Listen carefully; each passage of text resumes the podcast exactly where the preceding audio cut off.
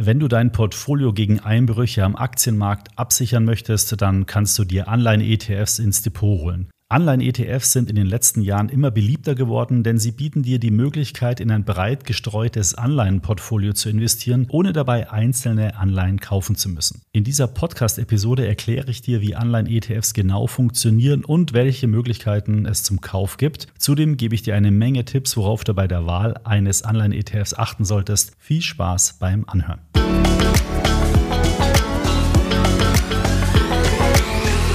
Letzte Woche habe ich dir ja bereits ein paar Tipps gegeben, wie du dein Geld vor einer möglichen Pleite deiner Bank schützen kannst. Und darauf habe ich ganz viele E-Mails mit Fragen zum Thema Anleihen-ETFs bekommen. Das Thema Anleihen habe ich ja bereits in der Folge 116 behandelt. Deshalb möchte ich heute mit euch das Thema Anleihen-ETFs im Detail besprechen. Um ins Thema zu kommen, schauen wir uns doch aber nochmal zuerst den Aspekt an, was ist denn eigentlich eine Anleihe? Wie gesagt, wenn dich das im Detail interessiert, solltest du nochmal die Folge 116 anhören. Deswegen jetzt nur ganz kurz um einfach mal ins Thema zu kommen.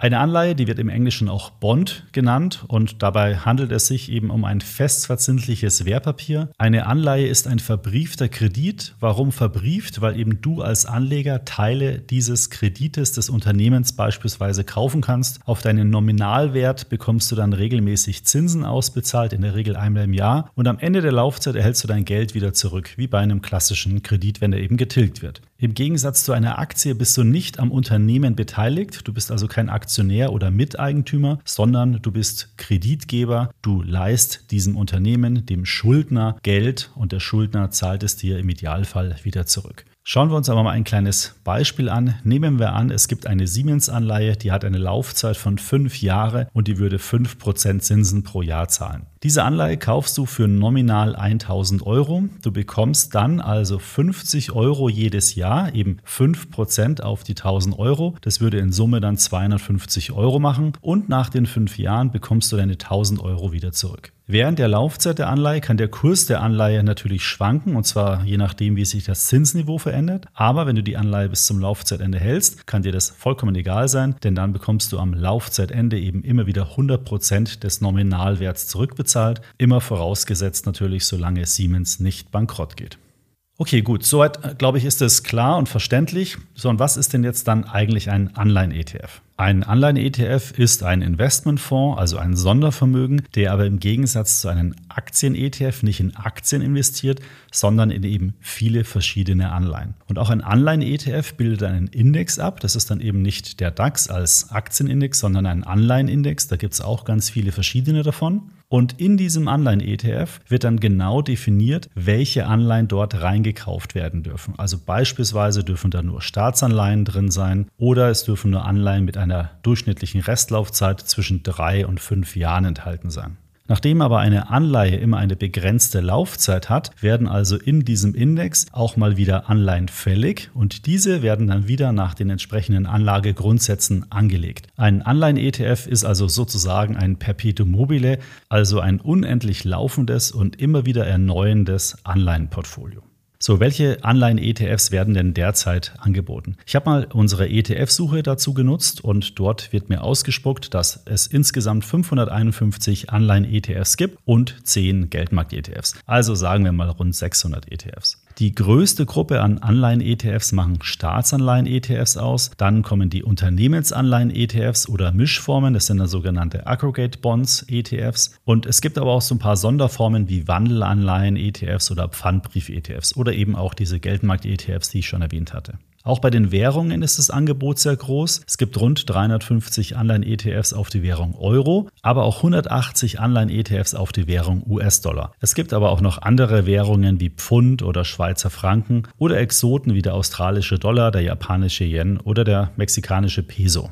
Auch unter dem Aspekt der Bonität kannst du aus verschiedenen Anleihen-ETFs wählen, also Investment-Grade-ETFs, die nur sehr gute und hohe Bonitäten haben, bis hin zu Anleihen-ETFs, die nur Emittenten mit sehr schlechter Bonität haben, also zum Beispiel schlechte Unternehmensanleihen oder auch Anleihen der Emerging Markets. Und das ist auch eine ganz gute Überleitung schon zu dem Thema, welche Risiken bei Anleihen-ETFs bestehen, weil das sind nämlich ein paar zentrale Risiken und die solltest du auf jeden Fall kennen und ich möchte sie dir jetzt kurz erläutern und so ein bisschen einordnen. Das größte Risiko, was du bei einer Investition in Anleihen oder Anleihen-ETFs eingehst, ist das Emittentenrisiko. Also die zentrale Frage, wem leist du denn da eigentlich Geld, beziehungsweise wer ist denn der Schuldner dieser jeweiligen Anleihen? Und darüber solltest du dir auf jeden Fall ordentlich im Klaren sein, weil es natürlich einen riesengroßen Unterschied macht, ob du jetzt Geld der Bundesrepublik Deutschland leist oder dem Land Mexiko beispielsweise oder eben einem Unternehmen, was gar nicht mehr so gut dasteht. Also das Emittentenrisiko ist wichtig. Informationen zu den jeweiligen Emittenten, die in diesem ETF bzw. in dem Index, den der ETF abbildet, enthalten sind, findest du immer auf den Factsheets der jeweiligen ETFs oder natürlich bei uns auf der Webseite. Dazu komme ich dann aber nochmal.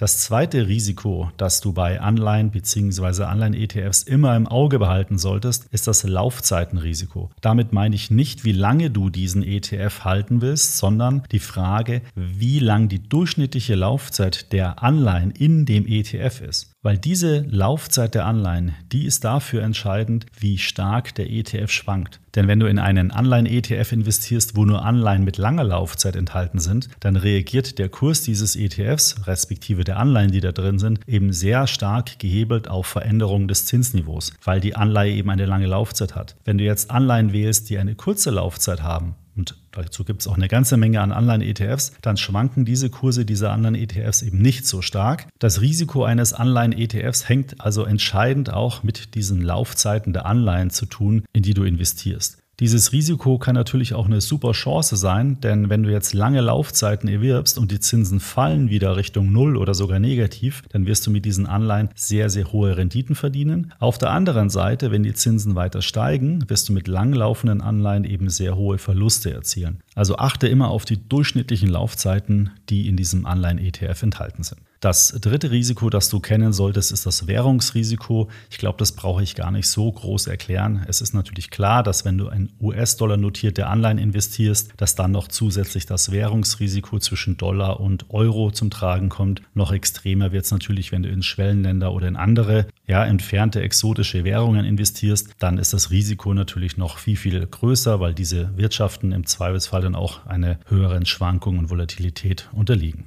Das vierte Risiko, das ist auch sehr wichtig, das ist bei Staatsanleihen-ETFs weniger relevant als bei Unternehmensanleihen-ETFs. Das ist das Liquiditätsrisiko. Weil es könnte nämlich beispielsweise sein, dass Anleihen plötzlich nicht mehr handelbar sind. Weil zum Beispiel eine spezielle Situation in einem Land oder bei einem Unternehmen dazu führt, dass Anleger überhaupt gar nicht mehr in diese Anleihen investieren wollen, dann findet kein Handel statt, die Kurse werden auch fallen und in so einer Phase hast du natürlich das Problem, dass du dann deine Anleihen bzw. dann auch den Anleihen Anleihen-ETF nicht mehr handeln kannst. Du solltest dir also auch bei einem Anleihen-ETF immer genau im Klaren darüber sein, in was du da jetzt eigentlich investierst, welche Werte sind da drin, sind Staatsanleihen, Unternehmensanleihen und so weiter, eben auch unter dem Aspekt der Liquidität und der Handelbarkeit des ETFs.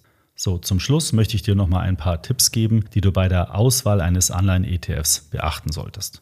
Der erste Tipp wäre hier natürlich auch das Vorvolumen. Achte darauf, dass deine gewählten Anleihen-ETFs ein Vorvolumen von mindestens 100 Millionen Euro haben. Das ist der gleiche Tipp wie bei den Aktien-ETFs auch. Warum ist das wichtig? Weil erst ab diesem Volumen diese Fonds auch relativ kostendeckend bewirtschaftet werden können. Und deswegen solltest du also von vornherein immer gucken, dass du nur ETFs auswählst, die ein größeres Vorvolumen haben. Der zweite Tipp ist auch hier die breite Streuung. Hier musst du allerdings bei Anleihen-ETFs auf die Emittenten achten, also welche Schuldner hast du da drin und nicht unbedingt wie viele Werte, weil beispielsweise würdest du jetzt einen Anleihen-ETF auf deutsche Staatsanleihen kaufen, dann kann es sein, dass du da meinetwegen tausend verschiedene Anleihen drin hast, aber die sind ja alle vom deutschen Staat und deswegen hast du da natürlich das Risiko zu 100 Prozent vom deutschen Staat. Also du musst immer gucken, welche Schuldner sind da drin und nicht unbedingt welche Einzelwerte sind da drin. Übrigens bei Anleihen gibt es auch ein sogenanntes Rating. Das ist eine Qualitätsbeurteilung von neutralen Stellen. An diesen Ratings, das sind so Buchstabenkombinationen wie AAA oder BB1 oder sowas, an denen kannst du dich ganz gut orientieren. Alle diese Informationen findest du übrigens auf den extra ETF-Profilseiten von einem Anleihen-ETF. Also du kannst dich da wirklich sehr, sehr genau über das in den ETFs enthaltene Portfolio informieren. Eine weitere wichtige Kennzahl ist die Duration bzw.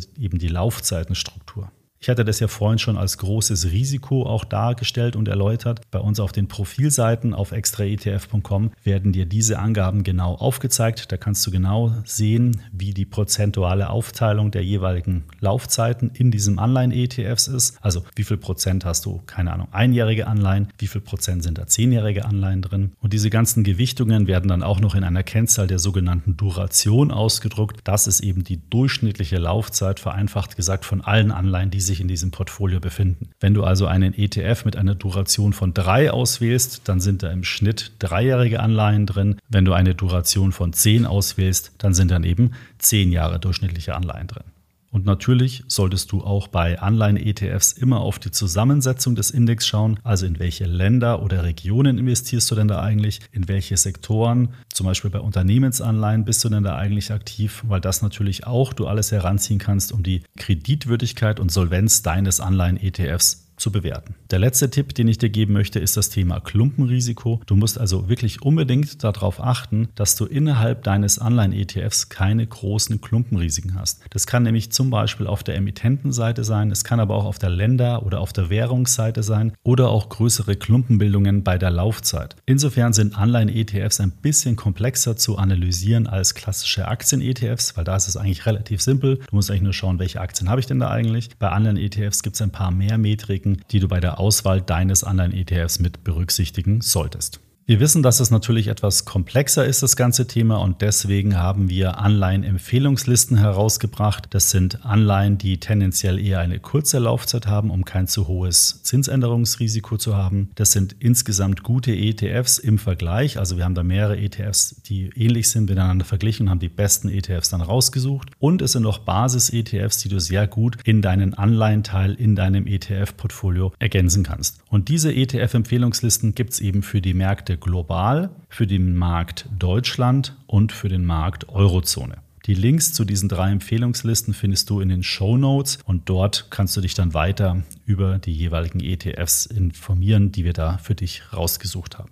Jetzt nochmal zum Schluss natürlich ganz wichtig, bevor du in einen Anleihen-ETF investierst, musst du dich wirklich sehr genau über die Bestandteile in diesem ETF informieren. Studiere da unbedingt die Factsheets und besuche zusätzlich nochmal die Profilseiten des ETFs auf unserer Webseite, weil da haben wir wirklich sehr, sehr tiefe Informationen in dem Reiter Zusammensetzung und in dem Reiter Analyse. Und so gute ETF-Informationen gibt es nämlich sonst nirgendwo zu Anleihen-ETFs. So, das war schon mit dem kleinen Streifzug durch die Welt der Anleihen-ETFs. Ich hoffe, die Tipps geben dir ein bisschen Orientierung bei der Auswahl deines Anleihen-ETFs. Wie gesagt, das Angebot ist riesengroß. 550 ETFs gibt es da momentan in diesem Segment. Da ist sicherlich der passende auch für dein Portfolio mit enthalten. Und nutze unsere Webseite, um dich wirklich gründlich und ausführlich über die Anleihen-ETFs zu informieren. Wenn dir der Extra ETF Podcast gefällt, dann empfehle ihn doch bitte gerne weiter und bewerte uns auf Spotify und in der Apple Podcast App. Würde ich mich wirklich sehr darüber freuen. Bis zur nächsten Podcast Episode. Ich freue mich, wenn du da wieder reinhörst.